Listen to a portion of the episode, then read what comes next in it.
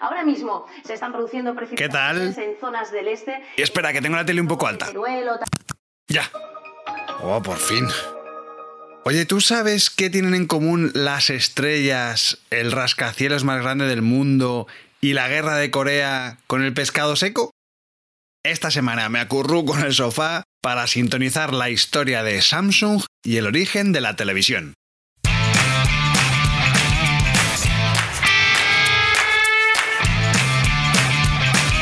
Brand Stoker con Rubén Galgo.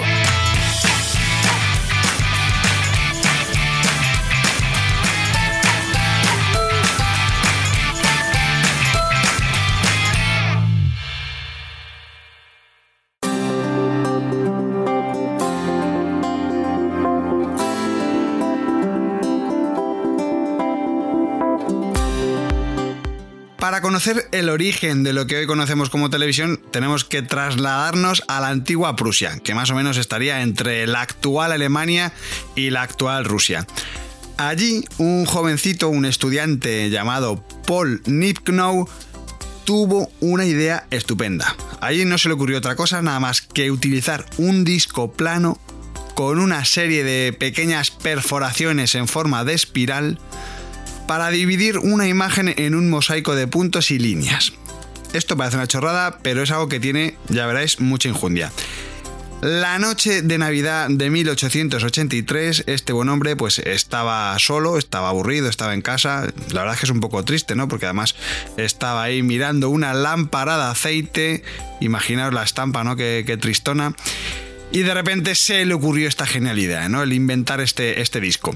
Este disco que además pasó a la historia con el nombre del disco de Nick No. Y fue realmente el resultado de, bueno, lo que terminó siendo un codificador de imágenes maravilloso que se terminó convirtiendo en, bueno, pues en un descubrimiento fundamental y totalmente necesario para el devenir de la televisión. De hecho, de hecho, eh, bueno, pues 40 años después de, dicha invención, apareció un escocés llamado John Logie Baird que patentó, abro comillas, un sistema de transmisión de vistas, retratos y escenas por telegrafía sin hilos. Cierro comillas.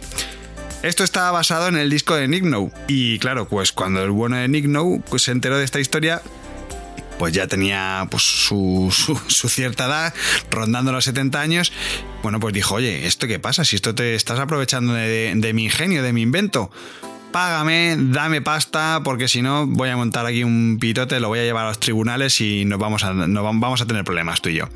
Y efectivamente lo reclamó y al final, bueno, le dieron parte de los beneficios de, de este invento. Es verdad que el sistema creado por Baird era, bueno, pues una especie de telescopio eléctrico, ¿vale? Por entendernos, que estaba compuesto por dos discos giratorios que eran exactamente iguales, ¿vale? Uno hacía de transmisor y el otro hacía de, de receptor. Cada disco tenía 24 agujeros, que eran cuadrados, entonces al girar hacían que las imágenes estáticas pareciesen, eh, bueno, pues que estaban en movimiento, ¿no? Y es un poco lo que también sucedió con los famosos giroscopios, no sé si lo recordáis, de, bueno, que salen en un montón de documentales, de cuando el cine empezaba a dar sus primeros pasos, ¿no? Entonces, es verdad que este invento, pues era raro, o sea, físicamente era algo bastante raro, ¿no? Y, y, bueno, la verdad es que tampoco le pegaba mucho al bueno de Baird, porque hasta entonces había sido un empresario. Hay que decir también que era muy mal empresario, porque el tío se había arruinado unas cuantas veces precisamente pues con apuestas personales de negocios que al final no fueron a ningún lado, ¿no? Precisamente por eso, porque estaba arruinado, no tenía ni un euro, bueno, un dólar, un centavo o lo que fuese en la época, eh, los primeros televisores que diseñó estaban hechos con objetos de andar por casa. Pues os podéis imaginar, cajas de té, latas de galletas, agujas de coser, incluso los discos, estos discos giratorios de los que os estoy hablando, eran de cartón, o sea que no penséis que era una cosa así de metales y de cosas así caras, que va, que va, al, al revés, o sea, imaginaos qué rudimentario era absolutamente todo. Bueno, El resultado de todo este invento, de toda esta vorágine de, procesos creativos y de aparatejos raros y cotidianos, terminó en que, bueno, pues se formaban unas imágenes en base a 30 líneas en un sentido vertical que se transmitían 10 veces por segundo. Esto también es algo que nos recuerda mucho, sobre todo a los que somos un poco forofos o apasionados del mundo de, de las series y del cine, a los famosos 24 fotogramas por segundo, ¿no? Que es un poco la velocidad de las imágenes en, el cine, ¿no? Entonces, bueno, pues aquí ya vemos que está todo un poco hilado y un poco van de la mano, cine y, y televisión.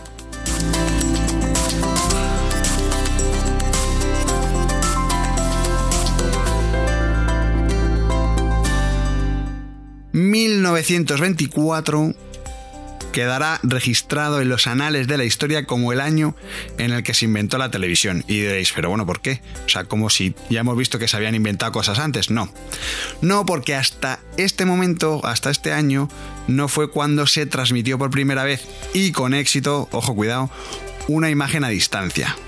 Baird había conseguido transmitir una imagen, de hecho era la imagen de una pequeña cruz de Malta que, tenía, entonces él la consiguió transmitir unos cuantos metros. Y claro, como era una visualización y además era a distancia, pues denominó su invento con el naming televisión. Pero claro, esto nos lleva también a otro melón. Es decir, si abrimos este melón, pues ya ¿quién nos dice a nosotros que si sabemos quién fue el inventor de la televisión, tendremos que saber seguramente quién fue la primera persona en salir en la tele? El primer famosete, entre comillas. Bueno, pues para saberlo además no nos tenemos que ir muy lejos. De hecho, no hay ni que salir de la oficina de Baird, porque el 2 de octubre de 1925, un señor llamado William Tainton, que era el ayudante que tenía Baird, fue la primera persona que apareció en una televisión. Además, pasó algo muy curioso y es que en las primeras, en las primeras pruebas no salía nada, o sea, en la imagen no aparecía absolutamente nada, ¿no? Y después de darle muchas vueltas, el bueno de Bert está pensando, digo, ¿qué puede ser? Algo está fallando, hasta que al final descubrió que William se estaba moviendo, se estaba moviendo, no salía en el cuadro. Entonces, ¿qué es lo que pasaba? Bueno, pues es que hacía tanto calor, de hecho, aquellas cámaras, aquellas protocámaras de televisión, echaban tanto calor que, William se asustaba, estaba congojado. Entonces no quería aparecer en el plano, ¿no? Por eso nunca salía en la imagen. ¿Cómo lo consiguió Baird? Pues al final lo que hizo fue darle pasta. Le sobornó de mala manera para que bueno, pues para que no se moviese y pudiese quedar bien el experimento. Así que, pero bueno, es verdad que todo esto es muy visual y de hecho en nuestra página web tenemos algunas imágenes bastante chulas de todo esto que os estoy contando, ¿no? De todo esto que os estoy contando y todo lo que os voy a contar, que todavía falta lo más gordo. Pero bueno, podéis visitarnos en brandstoker.com.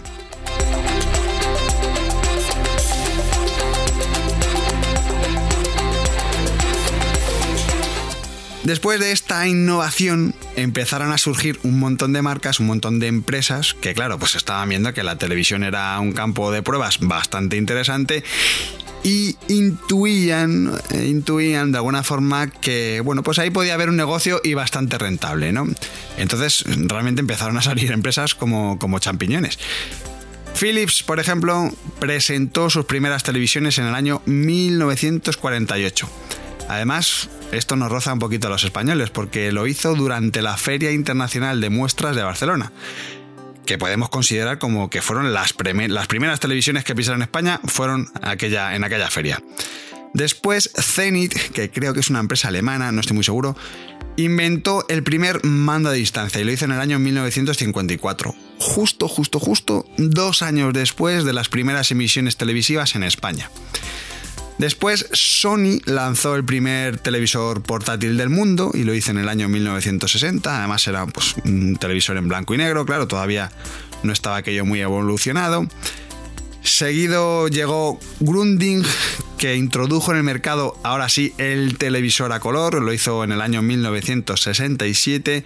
De nuevo apareció Philips otra vez en la palestra, presentó la primera televisión plana de plasma del mercado y lo hizo en el año 1997. Eh, aparecieron actores inesperados, como por ejemplo Hyundai, que todo el mundo le hacía haciendo motos y coches, sobre todo coches, y de repente inventa la primera televisión en tres dimensiones en el año 2008. Eh, luego ya se riza el rizo ya con LG porque bueno, LG redujo el grosor de las pantallas a 2,56 milímetros en el año 2017, es decir, hace cuatro días literalmente.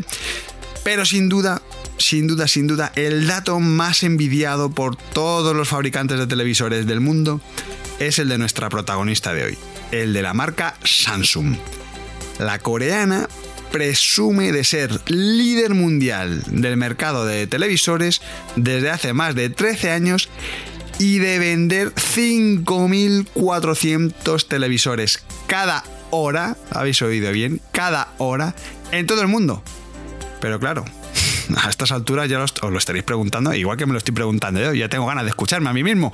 ¿Cuál es el origen de la marca Samsung?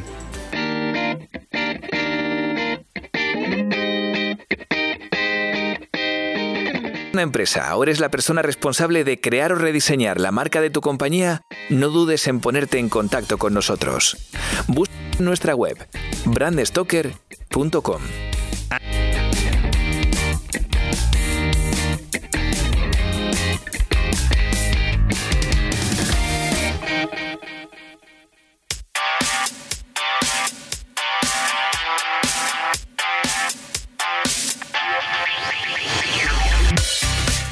Lee Byung Chul. A partir de ahora me vais a perdonar, pero voy a empezar a, pegarme con el coreano, ¿vale? Bueno, pues Lee Byung Chul fue el menor de dos hijos de una de las familias más poderosas y más importantes de Corea del Sur. Era una familia de terratenientes que en el año 1931, pues pese a que era una familia pudiente, tuvo que dejar la universidad, estaba estudiando en Tokio, para centrarse en los negocios familiares. ¿Por qué? Bueno, pues es que resulta que su padre acaba de fallecer. Era una muerte totalmente inesperada, algo muy prematuro. Y entonces, pues bueno, el chaval se tuvo que hacer cargo de la compañía, ¿no? De, las, de las empresas que tenía. Lo que hizo fue eh, coger la pasta que tenía de, de herencia, coger ese dinero y lo utilizó para abrir una planta de arroz en su ciudad natal. Claro, después de un tiempo vio que aquello no era lo que él se esperaba. Se pensaba que iba a ganar muchísimo más dinero del que estaba haciendo, ¿no? Entonces, bueno, decidió abrir una segunda empresa, esta vez de transportes de camiones, en, en Daegu. Y a esta empresa fue a la que llamó por primera vez y con la que usó por primera vez el nombre Samsung. La llamó Samsung Trading. El naming de Samsung mm, significa tres estrellas en coreano, ¿vale? Y bueno, de hecho, por eso los primeros diseños del logotipo de la compañía, eh, bueno, pues aparecían con tres estrellitas dibujadas. Esto se debía a que la filosofía de la marca, es decir, toda ese, ese leitmotiv, esa estrategia, ese posicionamiento de marca, circulaba ¿no? y estaba inspirado en torno a los tres dioses antiguos de la religión china. Y aquí voy a poner a prueba mi maravilloso coreano, ¿vale? Fuxing, que fue, bueno, una representación del éxito y de la buena suerte. Lu Xing, que representaba la prosperidad, la influencia y la felicidad. Y Shou Xing, que representaba la eternidad. En su conjunto, estas tres estrellas se conocían como Shanshin, que significa en coreano las tres estrellas. Y por eso en los primeros diseños de la marca se podían apreciar unas iniciales de estas estrellas, ¿no? La F, la L y la S. Bueno, si volvemos un poco a lo que era el negocio, al, al business de Samsung Trading, pues hay que destacar uno de esos datos maravillosos que merece la pena sacar en esas conversaciones en las que tu cuñado se pone pesadito, ¿no? Y es que, ojo, cuidado, Samsung comenzó su actividad empresarial vendiendo pescado, pescado seco, frutas y verduras. Como estáis escuchando, Samsung empezó a la actividad. Lo primero que fabricó Samsung, la famosa empresa de televisores y de electrodomésticos, Pues no fueron electrodomésticos, fue pescado seco. Así, tal cual. De hecho, este punto fue algo muy importante en la cronología de la compañía. De hecho, fue un punto de inflexión porque tras la ocupación japonesa durante la Segunda Guerra Mundial, Lee Byung, el fundador, se trasladó a Seúl para ampliar este negocio, ¿no? Le iba tan bien que quería, bueno, pues ampliar todo lo que pudiese. Allí firmó con el gobierno contratos de comercio exterior súper, súper, súper lucrativos, eh, como por ejemplo cuando creó una subsidiaria de construcción, comercio e ingeniería en el año 1948. Y bueno, pues al final todo esto lo que le llevó es a tener una serie de sinergias, ¿no? Que justamente coincidieron con la famosa guerra de, Corea. ¿no? Entonces, eh, Lee Byung encarriló su negocio, cuando llegó el conflicto, pues lo encarriló hacia la zona controlada por Estados Unidos. ¿no? El tío no era, no era tonto. Entonces, pues ahí veía que había actividad, que había dinero, entonces decidió bueno, pues a, sentarse allí, ¿no? Y empezar a, especializarse, de hecho, en una industria totalmente desconocida para él, que era la industria textil. Y luego la parte de alimentos la derivó hacia una empresa azucarera. O sea que al final terminaba, eh, pues eso, vendiendo textil y azúcar.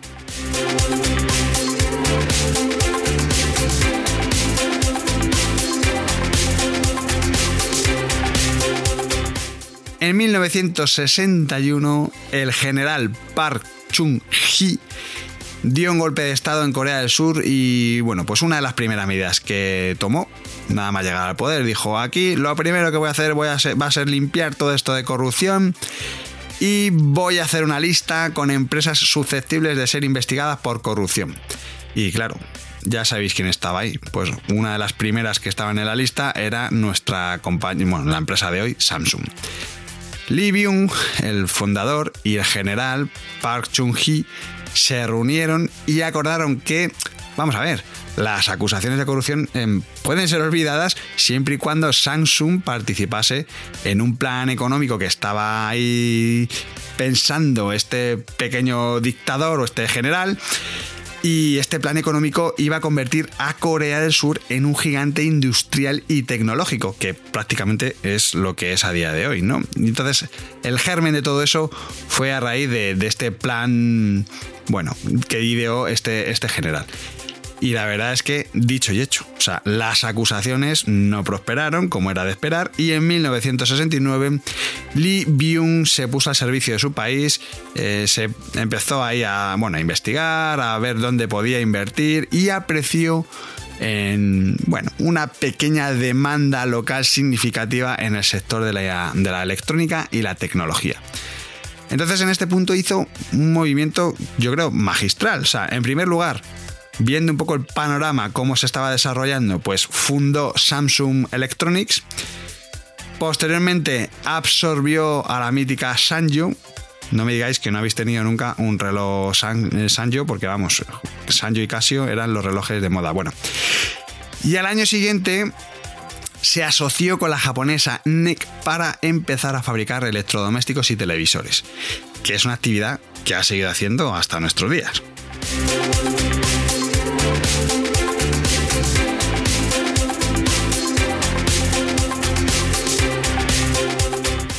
Hay un dato muy, muy, muy curioso del fundador de Samsung y es que, bueno, él estaba obsesionado con la calidad, ¿no? Entonces cuenta la leyenda, la rumorología, que en un momento dado, creo que fue en el año, bueno, cerca de los años 70, eh, juntó a todos los empleados de una de las fábricas y les dijo que sacasen todos los productos a la calle para destruirlos. ¿Por qué? Porque no estaba nada contento, no estaba orgulloso del trabajo que se había hecho hasta entonces, ¿no? Y era una forma de visualizarlo, ¿no? De, manera pública y, y, los destruyeron, vamos, los aplastaron, o sea, se cargaron, además creo que era una millonada, o sea, eran varios miles de dólares lo que el tío gastó simplemente en esta, en esta pequeña acción. Dicen que esto fue además un punto de inflexión también en la compañía porque desde ese momento la compañía empezó a hacer un sobreesfuerzo por, tener los mejores productos, por, por ser los mejores en definitiva, ¿no?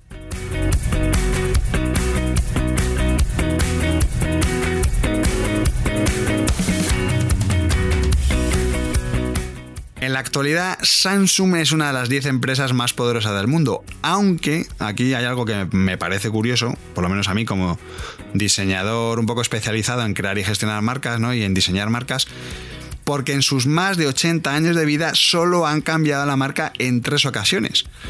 A finales de los años 60, durante los años 80 y en 1993, que es donde se definió la actual marca, a la que estáis, vamos, hartos de ver, ¿no? En este tiempo además pasa algo también súper curioso y es que Samsung ha fabricado casas para perros, televisores, ametralladoras, ojo cuidado con esta gente que se la gasta, no se anda con, chiquitas, lavadoras, tanques, teléfonos móviles, helicópteros, sistemas anti-suicidio que esto también es súper curioso, incluso cuando estaba el, iPhone 6, llegaron a crear, que esto me, ha dejado bastante, me ha volado la cabeza, empezaron a crear o diseñaron de hecho un culo, un culo de un robot, un robot que tenía un culo, ¿vale? Para forzar y ver cómo es el comportamiento del, del móvil cuando se lo meten en el bolsillo del pantalón, ¿no? La gente pues diseñaron un culo, un, culo eléctrico, que, me parece lo más, lo más, lo más.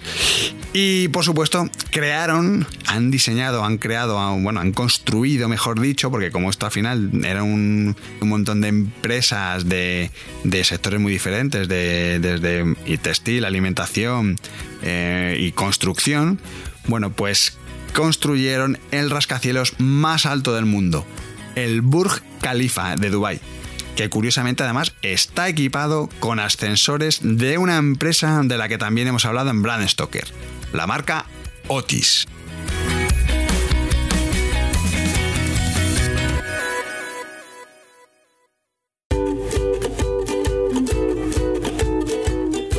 Si te ha gustado este episodio, te invito a que escuches la siguiente marca con historia en la que hablaré de Monopoly y la marca que se construyó sobre una mentira. Antes de despedirme, quiero recordarte que puedes seguirnos en Twitter, Facebook e Instagram, donde nos encontrarás con el usuario Bran Stoker. O si lo prefieres, me puedes seguir a mí a través del usuario Crenecito. Este podcast es una iniciativa de Brand Stoker, el estudio especializado en creación y gestión de marcas de Rubén Galgo. Si lideras una empresa o eres la persona responsable de crear o rediseñar la marca de tu compañía, no dudes en ponerte en contacto con nosotros. Búscanos en nuestra web, brandstoker.com. No olvides comentar este programa, darle a me gusta y compartirlo en tus redes sociales. Y si te has quedado con ganas de más, puedes escuchar más episodios de Brand Stoker en iVoox y sobre todo en brandstoker.com. Muchas gracias por estar ahí y recuerda, como dijo Paul Rand, el diseño es simple, por eso es tan complicado. Hasta el próximo programa. Chao.